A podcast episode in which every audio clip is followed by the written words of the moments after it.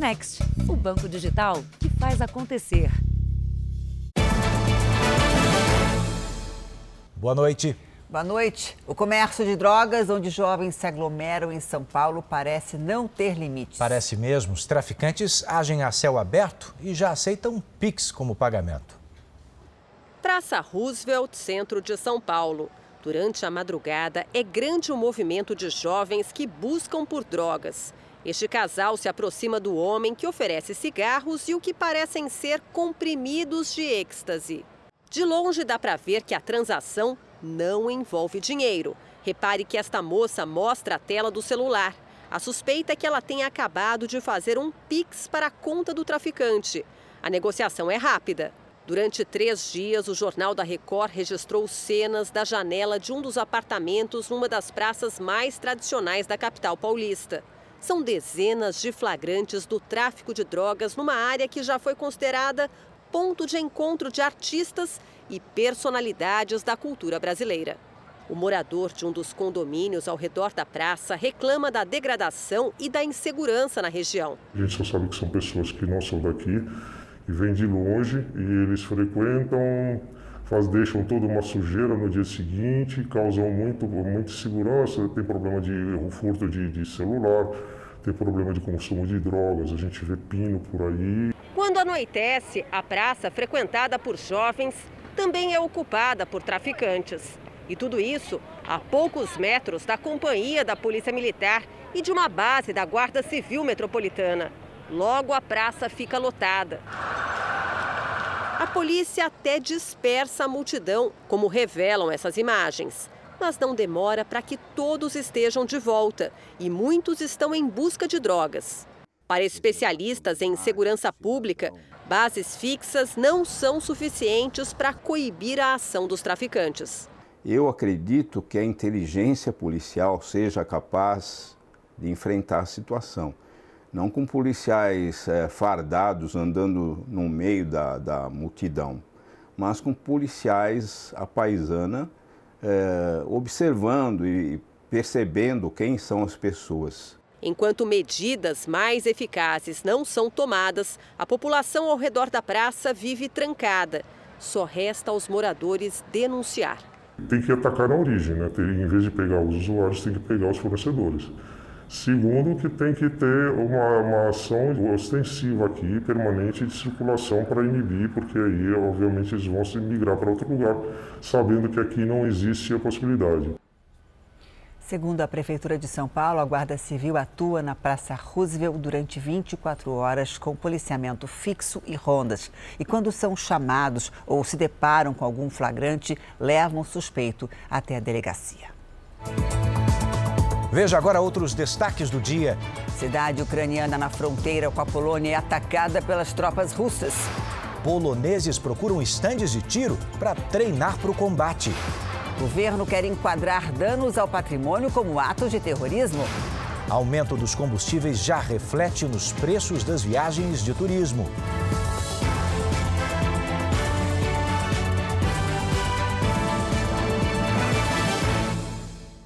Oferecimento: Beats, a conta digital em que você sempre ganha.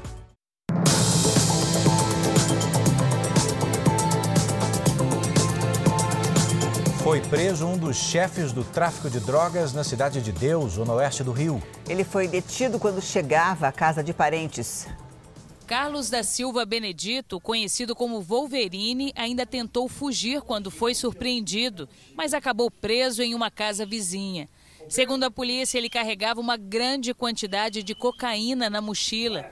Wolverine é apontado como gerente do tráfico de drogas na comunidade e há algum tempo vinha sendo monitorado. A polícia foi cirúrgica, é, conseguiu identificar o foragido e ainda prendê-lo em flagrante por tráfico de drogas. Wolverine faz parte da maior facção criminosa do estado, que também controla a venda de drogas aqui na Cidade de Deus, uma das comunidades mais violentas do Rio.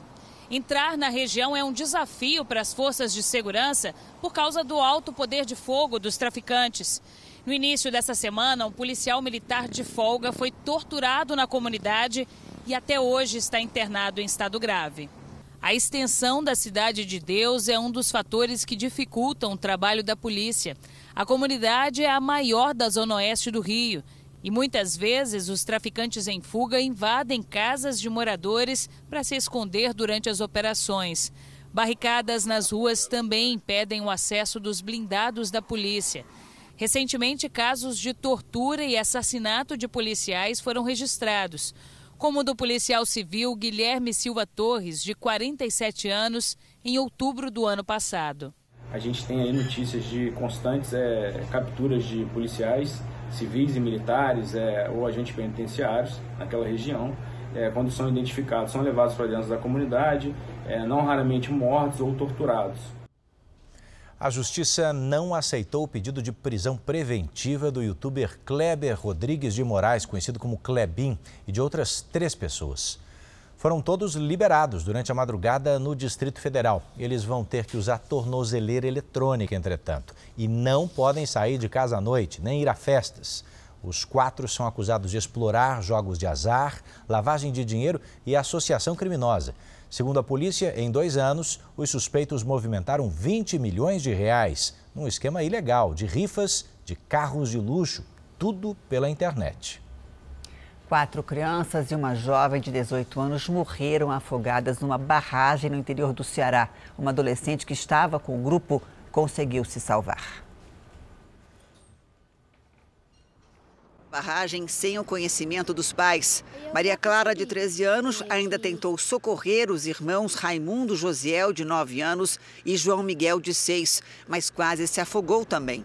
Além dos dois, morreram no acidente as irmãs Ana Vitória, de 7 anos, Mari Nayara, de 13 e Antônia Silvana, de 18 anos. A barragem fica no município Independência, a 300 quilômetros de Fortaleza. E agora vamos até a Baixada Fluminense, onde uma adutora se rompeu. A água invadiu casas, isso foi em Nova Iguaçu. O vazamento foi durante a madrugada. Moradores foram acordados com água já invadindo as casas. Essa imagem aí, ó. Ninguém ficou ferido, ainda bem, mas o prejuízo é enorme. Técnicos da concessionária Águas do Rio trabalham desde cedo no conserto da tubulação. Segundo a empresa, não há falta de água na região. Em Minas Gerais, o Corpo de Bombeiros criou um curso para capacitar motociclistas. Importante, hein? Porque a intenção é reduzir os acidentes com motos que fazem milhares de vítimas todos os anos no Brasil. O acidente de moto que Flávio sofreu ao ser fechado por um carro foi há oito meses, mas ele ainda tem sequelas. Tentei desviar, mas não consegui compor completamente e bati ali na lente traseira desse carro de, é, que estava na minha frente, aonde eu vim sofrer esse acidente no qual eu cortei bem o meu joelho, o meu tornozelo, enfim, e quebrei uma costela. Dados do Ministério da Saúde mostram que de janeiro a julho do ano passado, o número de internações de motociclistas bateu recorde histórico. Mais de 71 mil pessoas que usam moto como meio de transporte foram internadas em hospitais públicos do país, vítimas de acidente de trânsito. A maioria com idade entre 20 e 29 anos de idade. Em Minas Gerais, o Corpo de Bombeiros do Estado atendeu mais de 10 mil ocorrências envolvendo motociclistas no ano passado. A gravidade dos casos levou à criação de um curso gratuito para quem usa a moto como meio de transporte ou para trabalhar, como os entregadores. Um treinamento para aumentar a prevenção de acidentes e conscientizar sobre a importância da segurança no trânsito. Toda a comunidade deve se engajar nessa prevenção do acidente, desse trauma com moto que é uma epidemia, não só no Brasil, mas em todo o mundo. Daniele tirou a habilitação há oito meses e logo depois sofreu um acidente. Fui descer a rampa do estacionamento do meu serviço e acabei não sabendo qual freio que eu apertei de desespero e acabei caindo e fraturando o osso da perna.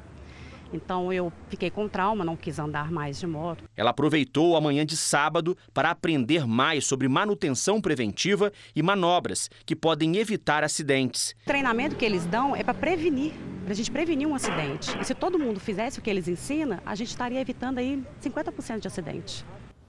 A gente continua em ruas e estradas, mas agora para falar do seu bolso. A alta no preço do frete do transporte rodoviário é mais um peso que chega ao bolso do consumidor. Esse aumento já começa a afetar o valor de vários produtos. A origem desse problema é o preço do óleo diesel. Mais de 60% de tudo que é transportado no Brasil passa pelas rodovias. E o trajeto entre a empresa e o cliente tem ficado cada vez mais caro. Eduardo já percebeu isso ao comprar os livros que precisa pela internet. Eu cheguei a pagar 30 reais de frete e antes desse aumento absurdo, esse frete custaria em torno de 12 a 15 reais. No ano passado, os custos do transporte rodoviário aumentaram em média 18%. Como as despesas continuaram a aumentar, a Agência Nacional de Transportes Terrestres, a NTT, reajustou as tabelas do frete com índices que variam entre 11% e 14%. O maior vilão é o óleo diesel. De acordo com o levantamento semanal da Agência Nacional do Petróleo, o preço médio do diesel no Brasil chegou a R$ 6,75. Há um ano era R$ 4,33 aumento de 55%. De acordo com esse dono de transportadora, o aumento do diesel reduziu a rentabilidade e muitos caminhoneiros autônomos desistiram de trabalhar. Metade, mais ou menos, da frota nacional são de autônomos. Então, esse pessoal realmente sentiu muito. A preocupação muito grande hoje é de nós não termos mais autônomos, autônomos para trabalharmos conosco. Aí entra a lei da oferta e da procura. Com menos caminhões na estrada e o mercado aquecido por causa principalmente das vendas pela internet, o preço do frete aumenta. É uma reação em cadeia. Thaís é confeiteira e teve que aumentar o preço dos doces porque ela também está pagando mais caro pela matéria-prima. A gente vai lá comprar, o preço está ótimo, né? Como em São Paulo e outras regiões, sem ser no nosso estado. Só que aí quando a gente vê o frete, aí a gente desanima de comprar. E ainda sobre o bolso do consumidor, a Páscoa será mais cara este ano. O preço dos ovos de chocolate subiu, mas mesmo assim o comércio espera um aumento nas vendas. Na fábrica de chocolates, o sábado foi de muito trabalho. E a produção não deve parar até a véspera da Páscoa. A empresa chegou a contratar mais seis funcionários para dar conta das encomendas. Neste ano, a expectativa é de um crescimento de 15% nas vendas. Eu acho que na situação que o mundo está, é muito bom. Né? E eu acho que daqui para frente as coisas vão melhorar, vão voltar ao eixo. O resultado da Páscoa neste ano deve ser o melhor aqui para a indústria desde que a pandemia começou. Mas para confirmar as vendas esperadas e não perder clientes, a empresa precisou enfrentar um desafio: como lidar com o aumento dos custos na produção dos ovos de Páscoa. Segundo a empresária, o chocolate nacional subiu mais de 10% e o importado 15%. Isso porque a demanda mundial está aquecida. Nos supermercados, um levantamento da Associação do Setor mostra que o aumento pode chegar a 40% no preço dos ovos de chocolate. Essa família já esperava uma Páscoa mais cara, por isso, no fim do ano passado, a Ana Luísa começou a juntar moedas. E meus pais geralmente me davam algumas moedas porque eles sabiam que eu junto e meu avô também, ele sempre juntava algumas moedas e no final a gente juntava tudo. Hoje foi dia de abrir o cofrinho. Hora de contar e aí, quanto deu? 57,40. E lá foi a Ana Luísa gastar as economias. Foi o suficiente para sair da loja com o ovo preferido e mais alguns chocolates para alegrar quem não pode comprar. E aí tem as barrinhas. Essas barrinhas de chocolate são para quem? Elas são para eu doar para a escola, que são para crianças pobres que não uhum. conseguem comprar. É isso aí. Bares e restaurantes dão sinais de recuperação. Segundo dados do setor, o faturamento no ano passado já foi maior do que antes da pandemia. A lanchonete especializada em hambúrgueres abriu as portas há oito meses, em plena pandemia. Investimento de quatro amigos que começou com entrega em domicílio, um dos serviços mais procurados durante o período de isolamento social. O negócio deu tão certo que eles já abriram uma nova unidade. Camila comemorou é uma das oito funcionárias contratadas. Eu comecei como atendente e agora sou caixa.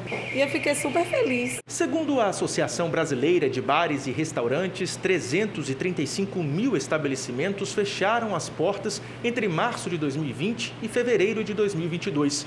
1 milhão e 200 mil postos de trabalho foram encerrados.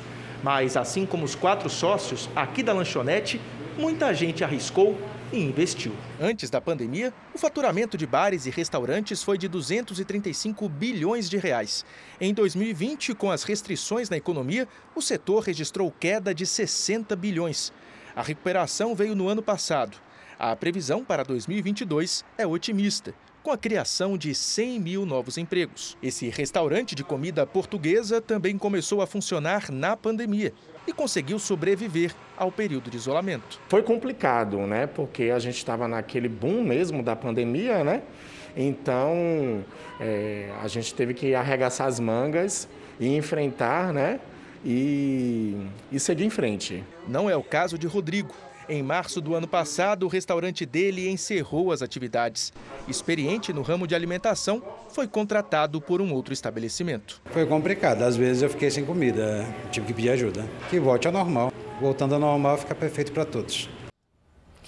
Mesmo com a alta da inflação, quem pretende viajar vai levar mais um peso na bagagem. Você deve ter visto né, que a alta do petróleo no mercado internacional fez o preço das passagens aéreas subir. Só que, além disso, houve redução na oferta de voos no país. Randy está de viagem marcada para Portugal, onde vai passar 12 dias no mês que vem. Ele aproveitou uma promoção e conseguiu um desconto. Um bom preço, 3 mil reais, na faixa de 3 mil reais, só que atualmente o preço já subiu bastante. Como ele vai embarcar em São Paulo, ainda tem a despesa com a viagem até o aeroporto de Guarulhos. Já Bruna ainda não conseguiu garantir o assento no voo para Nova York. A jornalista começa a trabalhar nos Estados Unidos em maio. Já conseguiu visto, mas está assustada com o valor da passagem. Eu achava que eu fosse encontrar passagens mais baratas, até porque eu vou comprar a ida e a volta junto. Então, é, costuma ser mais barato mas os valores estão bem caros, estou um pouco assustada. A alta nos preços dos combustíveis, anunciada na primeira quinzena de março, obriga as empresas a refazerem os cálculos. A primeira reação foi cancelar voos e adiar o lançamento de novas rotas. Mas um novo aumento de preços das passagens é dado como certo. E a questão é quando os reajustes serão anunciados. O setor aéreo diz que o cenário atual eleva os custos em até 30%. A Associação Brasileira de Empresas Aéreas não antecipa a data do reajuste, mas teme que isso prejudique ainda mais um setor que acumula perdas de quase 38 bilhões de reais nos últimos cinco anos. No acumulado dos últimos 12 meses, as passagens de avião tiveram alta de 10%, mesmo percentual das passagens de ônibus interestaduais. O diretor desta agência diz que o momento impõe novos desafios e é preciso entender o lado do cliente. A gente, mais uma vez, tenta é, se reinventar nesse processo todo, né? Através de um atendimento, de uma venda mais consultiva, né? Entendendo melhor as necessidades do cliente. Mais um grupo de refugiados ucranianos chegou hoje ao Brasil. Eles deixaram o país em guerra para tentar uma vida nova em São José dos Campos, interior de São Paulo pouca bagagem de quem saiu às pressas e escolheu o Brasil para recomeçar. O grupo com 47 ucranianos estava na Polônia e foi recebido no aeroporto de Guarulhos, em São Paulo, por uma organização de ajuda humanitária que atua em vários países. Em São José dos Campos, interior do estado, eles vão receber alimentos, moradia e aulas de português por pelo menos um ano. Esse é o segundo grupo de refugiados que vem ao país. O primeiro chegou na semana passada e seguiu para Curitiba. Adultos e crianças que enfrentam agora uma jornada de descobertas. Mas longe da guerra, podem ao menos enxergar o futuro. E a onda de refugiados provocada pela guerra na Ucrânia é a mais rápida da história. Segundo a ONU, quase 4 milhões de pessoas já deixaram o país em menos de um mês de invasão. É o maior número numa crise humanitária em 50 anos. Só a Polônia já deu asilo a dois terços dos refugiados. É mais que o dobro do que o país acolheu de imigrantes na última década. É muita gente. E falando da guerra na Europa, houve novas explosões em Lviv, pertinho ali da fronteira com a Polônia. Pelo menos cinco pessoas ficaram feridas. Nossos enviados especiais André Azeredo e André Zurato revelam os momentos de tensão. A fumaça densa e escura apareceu no horizonte de Lviv e abalou a aparente tranquilidade que milhares de ucranianos vinham experimentando por aqui, mesmo com a guerra. Desse ponto aqui a gente consegue ver, é uma fumaça densa, escura, a gente vê fogo ali. Algumas pessoas relataram que ouviram explosões. Nós não ouvimos porque nós estávamos em um porão conversando com uma pessoa aqui de Lviv. Essa região é próxima ao centro, não é no centro de Lviv, fica uns 10 quilômetros. Era um depósito de combustíveis que pegou fogo. Perto dali, pessoas começaram a correr para se abrigar. O prefeito de Lviv afirmou que foram três explosões. Segundo ele, nenhum prédio residencial foi atingido. Pelas redes sociais, as autoridades ucranianas compartilharam um vídeo de um míssil que passou próximo à região atacada. O alerta de perigo de bombardeio em Lviv durou mais de quatro horas. A tensão está muito alta enquanto fechávamos a reportagem para o Jornal da Record. A sirene tocou novamente, todos fomos trazidos para o porão do hotel. É uma parte subterrânea onde tem um teatro. Aqui na cidade, que fica a 70 quilômetros da fronteira com a Polônia, está a maior parte da imprensa mundial e a maioria dos ucranianos que tiveram que fugir do norte, do leste e do sul do país. Entre eles, Helena, a filha Sasha e os sete cachorros. A família fugiu dos bombardeios ao norte de Kiev. Mas o marido de Helena está lutando no fronte. Precisávamos descer para o porão umas dez vezes por dia, sem exagero. Eram muitas explosões, diz Helena. A filha Sasha, de 16 anos, está inconformada. No início ficamos com medo, mas agora, não só eu, como todos os meus amigos, estamos com muita raiva dos russos. Desabafa a jovem. Bom, e um bombardeio russo atingiu pela segunda vez o reator de pesquisa nuclear do Instituto de Física e Tecnologia de Kharkiv. Segundo autoridades da Ucrânia, ainda não é possível estimar a extensão dos danos. Também não foi divulgado se houve mortes no local. Kharkiv é a segunda maior cidade do país, está sob fortes ataques desde o começo da invasão. E o presidente americano Joe Biden se reuniu com ministros ucranianos, além de autoridades da Polônia. É o primeiro encontro do governo americano com autoridades da Ucrânia desde o começo da guerra. As conversas foram em Varsóvia, na Polônia, e encerram a viagem de quatro dias de Biden pelo leste europeu para discutir a crise diplomática e reforçar o apoio dos Estados Unidos à Ucrânia. O presidente americano voltou a dizer que ataques contra um país integrante da OTAN é um ataque contra toda a aliança militar e que o presidente da Rússia, Vladimir Putin, é cínico e carniceiro. A declaração foi durante uma visita a refugiados ucranianos. Para alguns especialistas, os bombardeios à cidade de Lviv, horas depois, seriam um recado e uma tentativa de demonstração da força militar russa ao Ocidente. Enquanto isso, na capital ucraniana, houve uma explosão durante protestos contra os ataques da Rússia. Manifestantes marchavam e gritavam palavras de ordem aos militares, mandando que voltassem para a Rússia. Então, uma fumaça foi vista perto do local dos protestos. Também houve manifestações em Londres, onde milhares de pessoas com bandeiras da Ucrânia pediam paz. Em Praga, na República Tcheca, os manifestantes pediram o fim da guerra.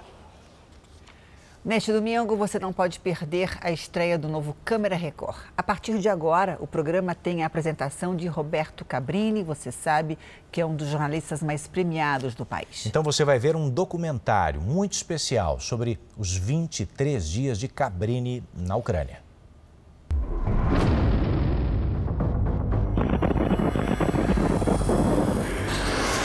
A cada dia que passa, a situação fica mais tensa aqui em Kiev, a capital da Ucrânia.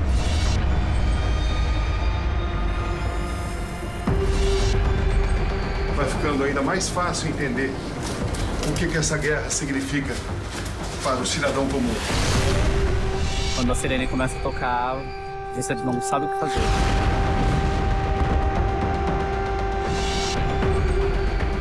Já são cerca de 400 mil refugiados. Despedida, incerteza, separação. Aqui todos estão à espera de um trem que os leve para o oeste do país. Serão 80 quilômetros até o lado da Polônia. Tem que ser feito da forma mais discreta possível, para que o trem não se torne um alvo. E você vai ver a seguir: governo propõe enquadrar danos ao patrimônio como terrorismo. E vai ver também: poloneses procuram aulas de tiro para enfrentar as tropas russas.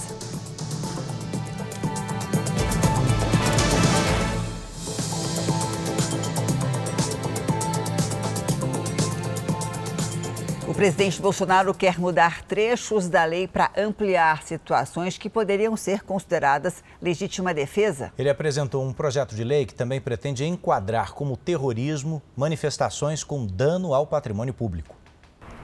O governo quer incluir no Código Penal um artigo que trate como legítima defesa casos em que alguém tente impedir atos de violência contra a ordem pública ou quando estiver protegendo pessoas com risco de morte. Também foi enviada ao Congresso Nacional uma proposta para amparar quem agir na proteção da própria casa em caso de invasão.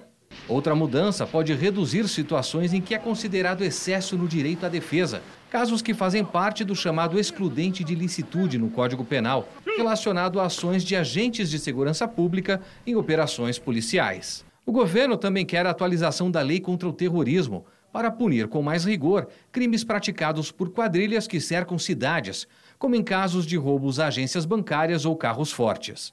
O projeto determina a pena com prisão de 6 a 20 anos. Ações violentas que geram risco à população ou ao patrimônio público, com objetivos ideológicos e políticos, também seriam enquadradas. Ficariam excluídas manifestações individuais ou coletivas pacíficas, com objetivos políticos, de movimentos sociais ou religiosos. Em um aceno à sua base eleitoral, Bolsonaro ressuscitou trechos deixados de lado no pacote anticrime, lançado em 2019, primeiro ano de governo. O presidente incluiu a possibilidade de aumento de pena em relação à reincidência, ou seja, quando o acusado comete um crime novamente, que passaria de 5 para 7 anos de prisão. Para especialistas, as propostas devem beneficiar principalmente os agentes de segurança. Os projetos de lei apresentados pelo governo federal vem restabelecer uma situação de segurança para os agentes públicos, ou seja, os policiais que atuam no dia a dia no combate à criminalidade no país como um todo. Hoje, Bolsonaro visitou de moto comércios e comunidades na divisa entre o Distrito Federal e Goiás. Amanhã, o presidente participa de um evento do PL, partido pelo qual vai disputar a reeleição. O lançamento da pré-candidatura. Seu pontapé inicial da campanha? Não, não começa a campanha ainda. É, campanha 45 dias antes. Mas é mostrar que eu sou candidato à reeleição. Falando em PL, o partido ao qual o presidente Bolsonaro é filiado, é, o PL entrou com uma ação no Tribunal Superior Eleitoral contra o Festival de Música Lola Palusa, que acontece nesse final de semana em São Paulo. O partido pede ao TSE que sejam proibidas manifestações de apoio ou contra possíveis candidatos à eleição. O PL alega propaganda eleitoral antecipada. É que ontem, durante o festival, os cantores Pablo Vitar e Marina se manifestaram a favor do ex-presidente Lula. O ministro Alexandre de Moraes, do Supremo Tribunal Federal, determinou que o deputado federal Daniel Silveira volte a usar tornozeleira eletrônica. O parlamentar também está proibido de ir a eventos públicos e de sair de Petrópolis, no Rio de Janeiro, onde mora. A única exceção é para ir a Brasília para cumprir o mandato. O aumento das restrições foi solicitado pela Procuradoria-Geral da República. Isso porque Daniel Silveira esteve em atos políticos e voltou a atacar ministros do Supremo. O governo da China confirmou apenas neste sábado que não há sobreviventes na queda daquele avião segunda-feira no sul do país. 130 pessoas estavam a bordo. O acidente aconteceu uma hora depois da decolagem. O Boeing 737 tinha saído de Kunming e seguia para Guangzhou. 120 vítimas já foram identificadas por exames de DNA. A causa do acidente é investigada. As buscas pela segunda caixa preta da aeronave continuam. Veja agora os destaques do Domingo Espetacular. Os personagens por trás de um crime em família. Quem é o adolescente que atirou no pai, matou a mãe e o irmão? E o motivo? Ele teria sido proibido de usar o telefone celular. Para ele, aquele dia foi a gota d'água.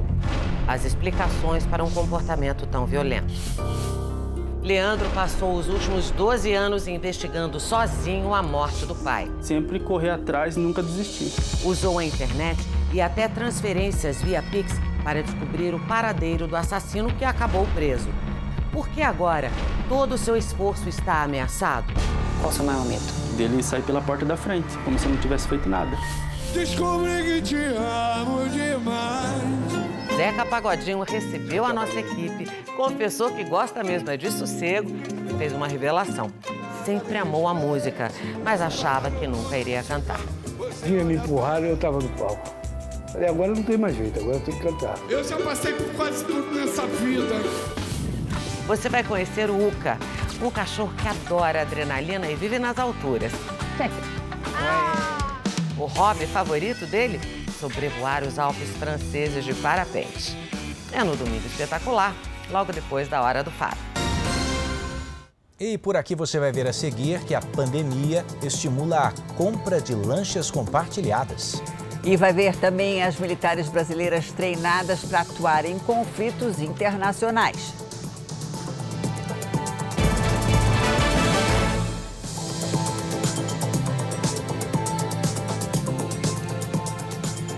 Com a invasão russa à Ucrânia, muitos civis que nunca pegaram em armas agora procuram aulas de tiro para se equipe... defender. Perdão, Janine. A nossa equipe visitou um desses lugares, em Varsóvia, na Polônia. A guerra no leste europeu mexeu com a rotina deste estande de tiros na Polônia, país que faz fronteira com a Ucrânia. Martin, um dos donos, explica que o movimento de clientes aumentou em 30% no último mês. A maioria vem em busca de defesa pessoal por causa da proximidade do conflito, explica Martin. Quem chega aqui encontra uma espécie de menu com 160 armas. O preço médio é de um euro por projétil, em torno de seis reais, e tem pacote até para crianças. Para entrar no estande de tiros é preciso proteção para os ouvidos e olhos. Essa é a arma mais procurada aqui nesse estande de tiros em Varsóvia, na Polônia. É o mesmo fuzil que foi entregue à população da Ucrânia para lutar contra as tropas russas um fuzil AK-47 ou um Kalashnikov, nome dado em homenagem ao criador do armamento, um russo, na época da extinta União Soviética. Com alto poder de destruição, os projéteis podem alcançar até 350 metros de distância. É uma arma presente no mundo todo e tem manutenção e uso simples.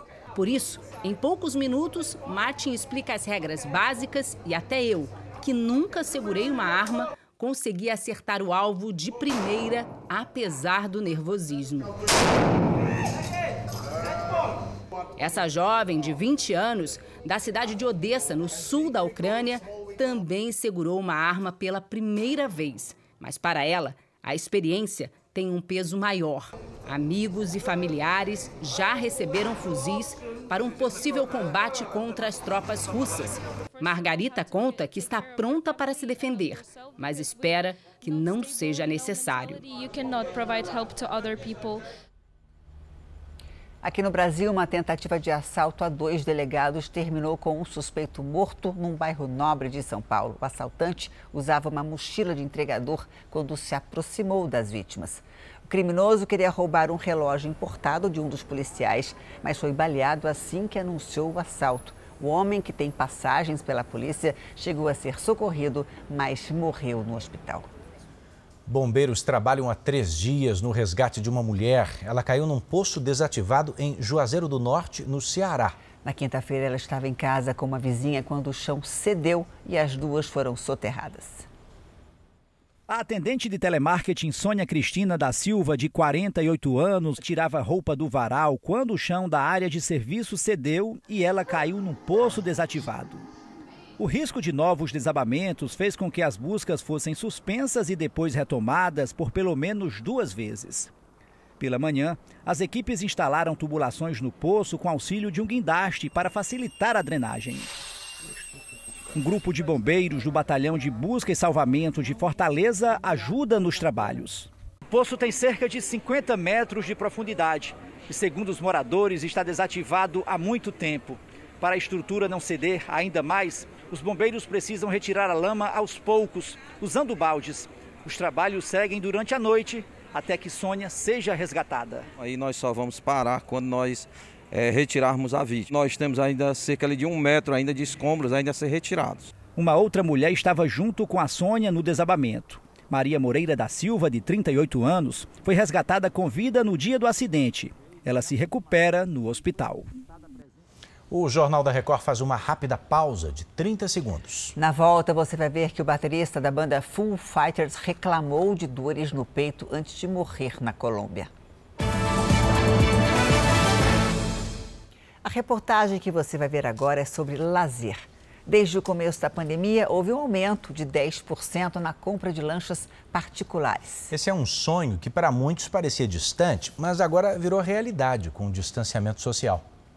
Ter um barco nunca foi prioridade para esse advogado, até que veio a pandemia. É por conta desse distanciamento social, de não poder viajar, de estar um pouco mais perto da natureza. Então, acho que esse tempo que a gente passou em casa fez a gente pensar um pouco nisso. Faz cinco meses que ele e um amigo compraram juntos essa lancha. Divide as despesas, você também o barco não fica muito tempo parado. E os sócios já pensam em investir em um barco de passeio maior. O setor náutico deslanchou na pandemia. A Marina ela está com ocupação máxima, então nós estamos, inclusive em reforma agora, estudando meios de viabilizar mais vagas. O Fábio foi contratado nessa leva de expansão. Ao invés de perder emprego, consegui mais oportunidades, um, propostas melhores e para mim tem sido incrível. O número de lanchas particulares registradas no país cresceu quase 10% de 2019 para cá. Eram 566 mil embarcações de esporte e recreio há três anos. Agora são quase 620 mil.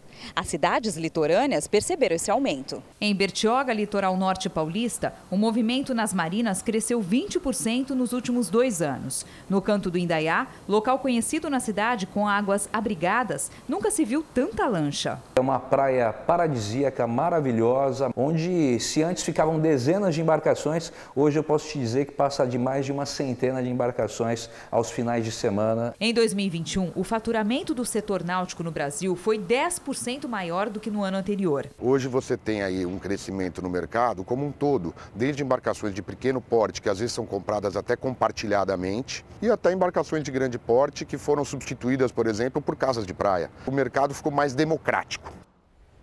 A Justiça de São Paulo determinou que um banco indenize uma aposentada em 10 mil reais. O juiz considerou exagerada e desproporcional a cobrança de juros de empréstimos feitos por ela. Em uma das dívidas, os juros passavam de 1.500% ao ano. Além da indenização, o banco foi obrigado a reduzir as taxas cobradas para 6% ao mês. Esse é um dos destaques do portal R7. Para ler essa e outras notícias, é só acessar r7.com. O Jornal da Record acompanhou com exclusividade um treinamento de militares brasileiras. Elas se preparam para missões da ONU em áreas de conflito ao redor do mundo. O capacete é acessório essencial na missão. Só não pode ser colocado de qualquer jeito. Com o cabelo grande, né, a gente tem a preocupação aí de colocar o coque um pouco mais para baixo é, para poder firmar o capacete. Né? Oito mulheres vão embarcar até setembro para diferentes países, representando as missões de paz da ONU. Uma delas é a Major Nina, que vai para o Saara Ocidental. Acho que esse ambiente é, é muito diferente e, e muito desestruturado que nós vamos encontrar lá nos transforma. Para isso é preciso passar por treinamentos intensos. As senhoras terão que mediar uma reunião entre dois líderes locais. As simulações são feitas com cenas reais de situações que elas possivelmente vão encontrar em alguns países com culturas diferentes. É comum em alguns países encontrar no trajeto pontos de bloqueio como esse aqui. As militares estão a caminho do seu objetivo, uma mediação, e aí tem que parar o carro para negociar com homens armados que tentam impedir o acesso ou então querem dinheiro. Isso também faz parte do treinamento a gente vai acompanhar agora essa negociação. Para viatura e deixe o chefe. Nessas missões de paz, as militares não fazem o uso de armamento. A única arma é a palavra. Cadê o homem da patrulha, então? Cadê o homem da patrulha? A presença feminina nessas missões foi uma solicitação das organizações das Nações Unidas. Entre 1992 e 2018, o Brasil enviou 311 mulheres militares e policiais militares para atuar em missões de paz. Para a ONU, elas são essenciais em áreas de conflito. Não é só uma questão de igualdade de oportunidades, é muito mais do que isso, é uma necessidade operacional. E há situações em que, por questões religiosas e culturais, não existe a possibilidade de o homem interagir com a mulher local. Ouvir os seus problemas traz para nós uma reflexão do papel da mulher, da empatia que nós causamos ao relacionar com elas. A minha família tem ficado muito orgulhosa de mim, tem o meu marido, meu filho, que me incentiva a todo momento nessa função que eu tenho desempenhado aqui. E logo fica claro o quanto a presença feminina pode ajudar em muitas outras causas. A militar percebe que ela está sendo vítima de violência doméstica e tenta ajudar.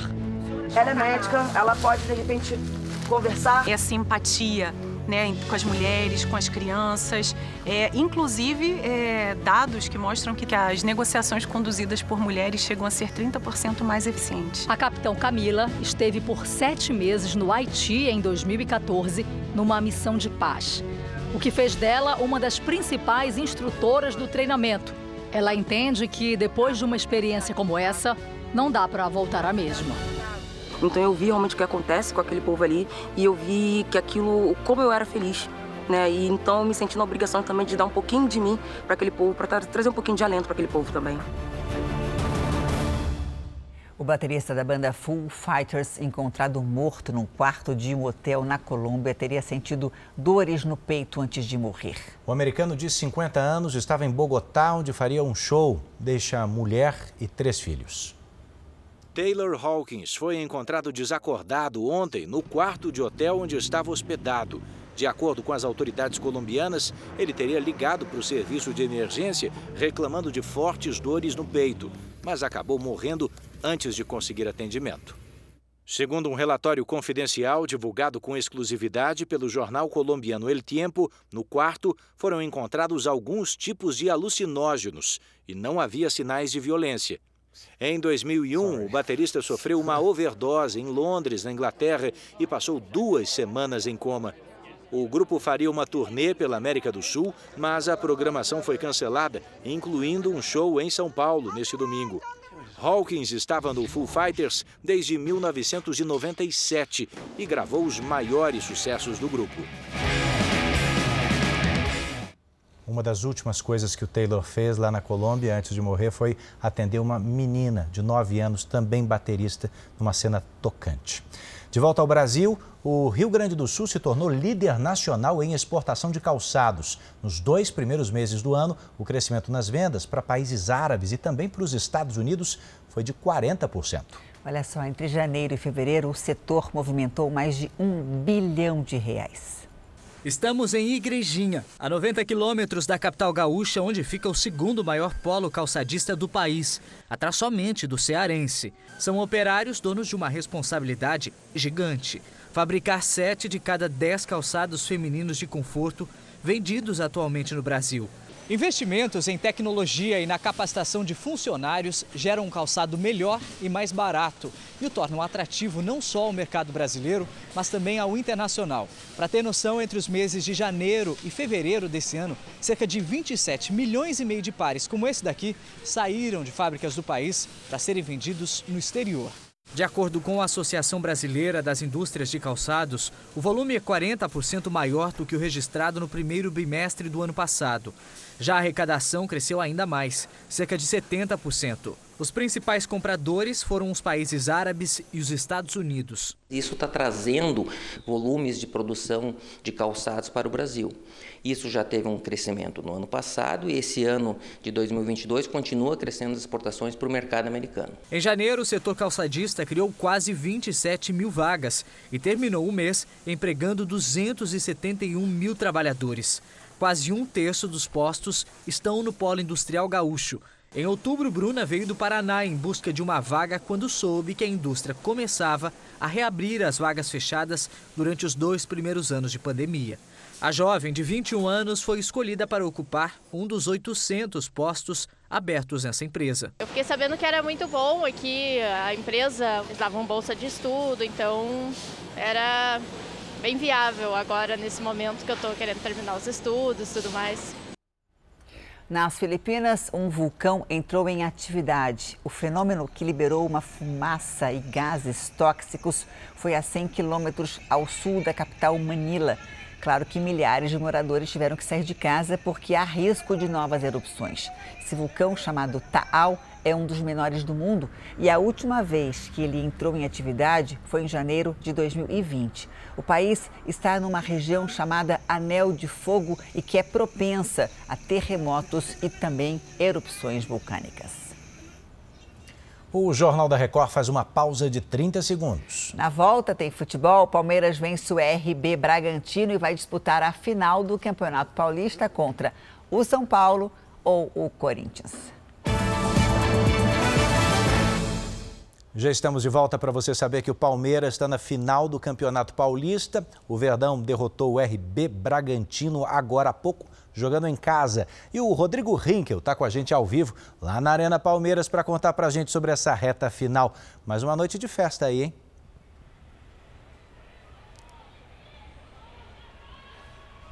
Boa noite, Edu, Janine, boa noite a todos. Pois é, uma boa fase interminável para os palmeirenses. Quase 40 mil torcedores comemoraram a vitória e a classificação aqui hoje na Arena. Essa vitória começou a ser construída logo no primeiro minuto da partida, com o gol do zagueiro Murilo. Depois disso, o RB Bragantino pressionou e conseguiu empatar com Léo Realpe de cabeça mas Rony recebeu de Rafael Veiga e marcou o segundo para garantir a vaga do Palmeiras na decisão. Esta será a terceira final seguida do Palmeiras no Campeonato Paulista. O time do técnico Abel Ferreira tenta retomar o título perdido na final do ano passado contra o São Paulo. Edu, Janine. Obrigado, Rodrigo. E amanhã tem clássico no Morumbi, vale vaga na final do Paulistão. São Paulo e Corinthians se enfrentam com transmissão ao vivo aqui na Record TV, isso a partir das 3h45 da tarde.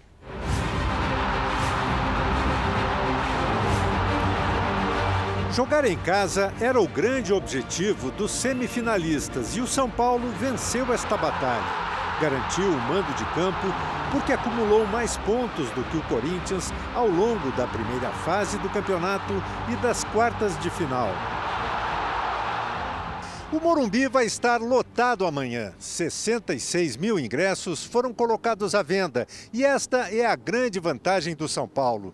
Só tricolores vão ocupar as arquibancadas.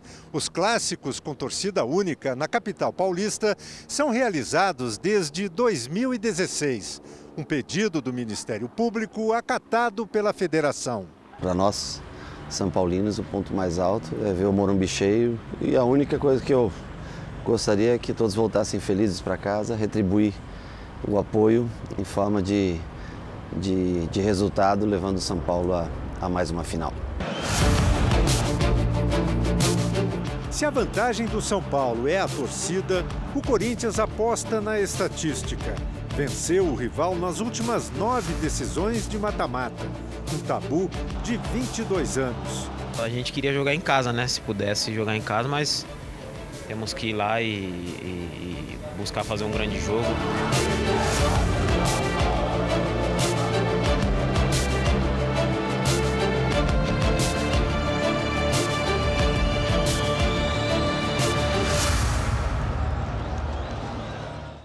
Bom, enquanto isso, no Rio, o Flamengo espera pelo adversário da final, que também sai amanhã.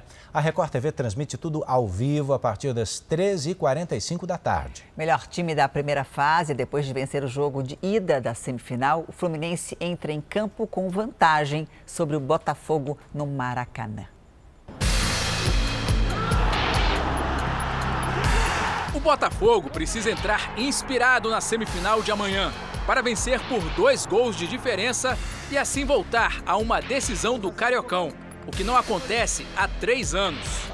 A equipe conta com a força de El Toro. O atacante Erisson é o artilheiro do time com seis gols e acredita que o Alvinegro pode derrubar o favoritismo do adversário. Um grupo muito unido, a gente vem trabalhando muito forte durante a semana, a gente vem se preparando ainda mais para que quando houver o duelo a gente esteja concentrado e focado e preparado para que a gente possa sair com a vitória. Aqui no Fluminense, ninguém quer deixar essa oportunidade escapar. O time tem a melhor defesa do Cariocão, sofreu apenas dois gols e para um zagueiro, essa semana é ainda mais especial. Nino completou três anos de clube, é um dos pilares da equipe tricolor. Ele ficou encantado com os registros de tantos ídolos e quer que essa geração também coloque o nome na galeria vitoriosa do Fluminense. Com certeza eu gostaria de, de um dia ter minha foto aqui, poder mostrar para os meus filhos, para os meus netos, quem sabe e, e ficar marcado na história de um clube que eu gosto tanto. Se depender de referências, Nino pode ficar tranquilo. Thiago Silva, zagueiro que também vestiu a camisa do Fluminense, hoje é um dos grandes nomes da seleção. Olha a foto dos dois juntos, quando o Thiago ainda jogava pelo Paris Saint-Germain da França.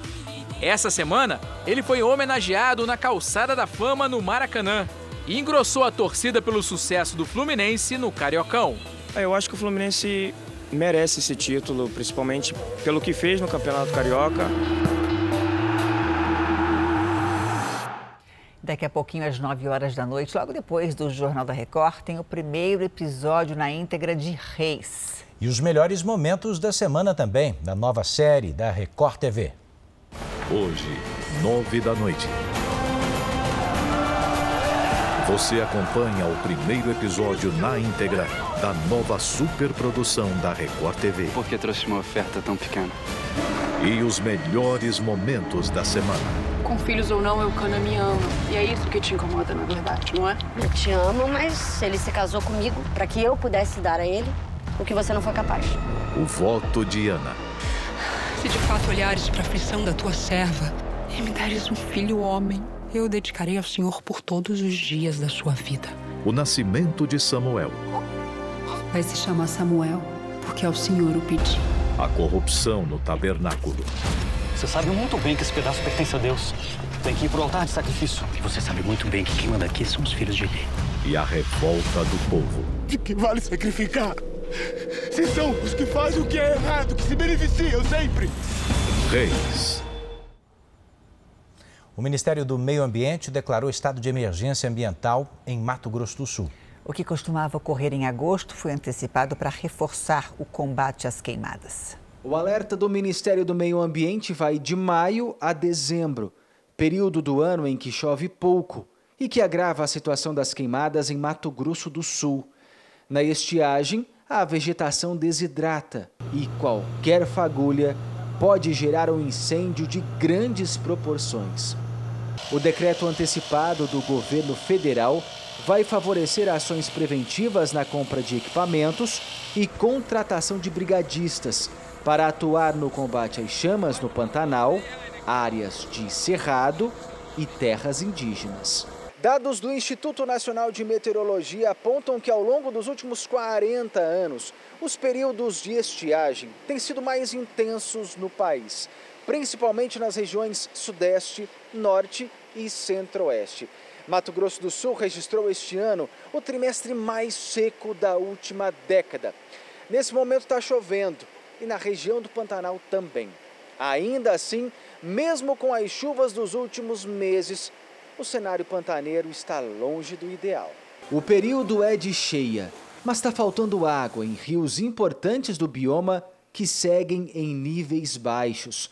Sem água, as áreas úmidas diminuem e os animais que dependem desses locais para garantir a reprodução ficam comprometidos. Como nós estamos no final da, do período de chuva, então é preocupante o estágio que está o Pantanal do Mato Grosso do Sul, porque o do Mato Grosso, graças a Deus, choveu muito e lá tem bastante água. E essa água vai descer, mas não necessariamente tem volume suficiente para espraiar e começar a inundar a planície de uma forma maior, como normalmente aconteceria. Ao longo dos últimos dois anos, a redução dos focos de incêndios florestais no Pantanal de Mato Grosso do Sul foi de mais de 63%. Uma notícia positiva, mas que pode melhorar. Nós temos que ir além, nós temos que ir na prevenção. E é isso que acredito a, a Corporação de Bombeiros e a sociedade está trabalhando para que aconteça. A gente vai agora à previsão do tempo. O tempo virou na região central do Brasil. Chove em alguns pontos do estado de São Paulo e também de Mato Grosso do Sul. Lidiane, boa noite para você. Essa chuva vai ganhar força amanhã? Vai sim, viu, Janine? Boa noite para você, Edu, para todo mundo aí que nos acompanha. Tem alerta para temporais neste domingo. As imagens de satélite mostram já muitas nuvens espalhadas pelo centro-norte do Brasil. A frente fria que chegou na sexta-feira continua sobre o sudeste. Atenção, litoral de São Paulo, estado do Rio de Janeiro e o sul de Minas. A quantidade de água pode provocar alagamentos e deslizamentos. No centro-oeste, no norte e na maior parte do nordeste, as pancadas acontecem a qualquer hora. E o nível dos rios segue alto em Rondônia, Acre, Pará, Maranhão e Tocantins. No sul, o destaque é o friozinho logo cedo. Pode gear nas serras gaúcha e catarinense.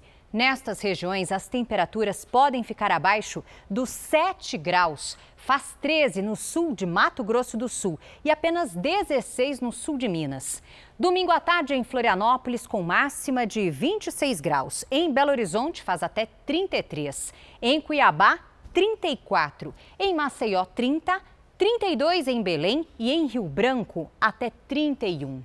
Em São Paulo e no Rio de Janeiro, domingo de muita chuva com risco de alagamentos. Máximas de 26 e de 34 graus. E mais uma vez os temporais podem atingir a cidade de Petrópolis, na região serrana do Rio.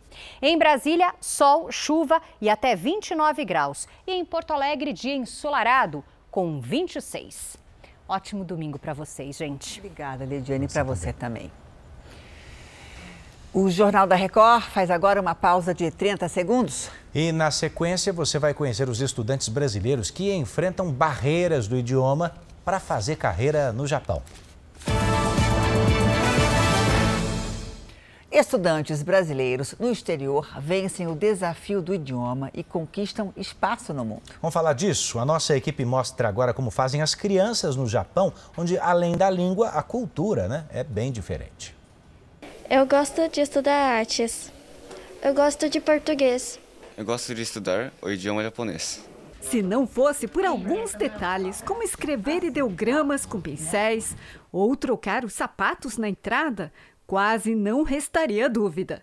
Estamos dentro de uma sala de aula. Só que do outro lado do mundo, assim como esta, existem 36 escolas homologadas pelo governo brasileiro no Japão. Não importa a matéria, se é japonês, português ou matemática, Cada dia na escola é valioso, algo que nunca mais vai voltar depois que esses jovens se formarem, diz a professora de língua japonesa. Dos 206 mil brasileiros que vivem hoje no Japão, 40 mil são menores de idade. Muitos estudam em escolas japonesas, enquanto outros optam pelo ensino em português. Em todo o Japão, cerca de 4 mil alunos estudam em classes como essa. Além de seguir o currículo escolar brasileiro, eles têm aulas de japonês. Isso amplia o leque de oportunidades, uma vez que muitos optam por ingressar no mercado de trabalho qualificado aqui mesmo, sem voltar para o Brasil. No Japão, né? Às vezes eles não acham que tem um, eles conseguem entrar em um mercado de trabalho, né? Porque a língua japonesa é muito difícil. Então muitos deles pretendem voltar para o Brasil.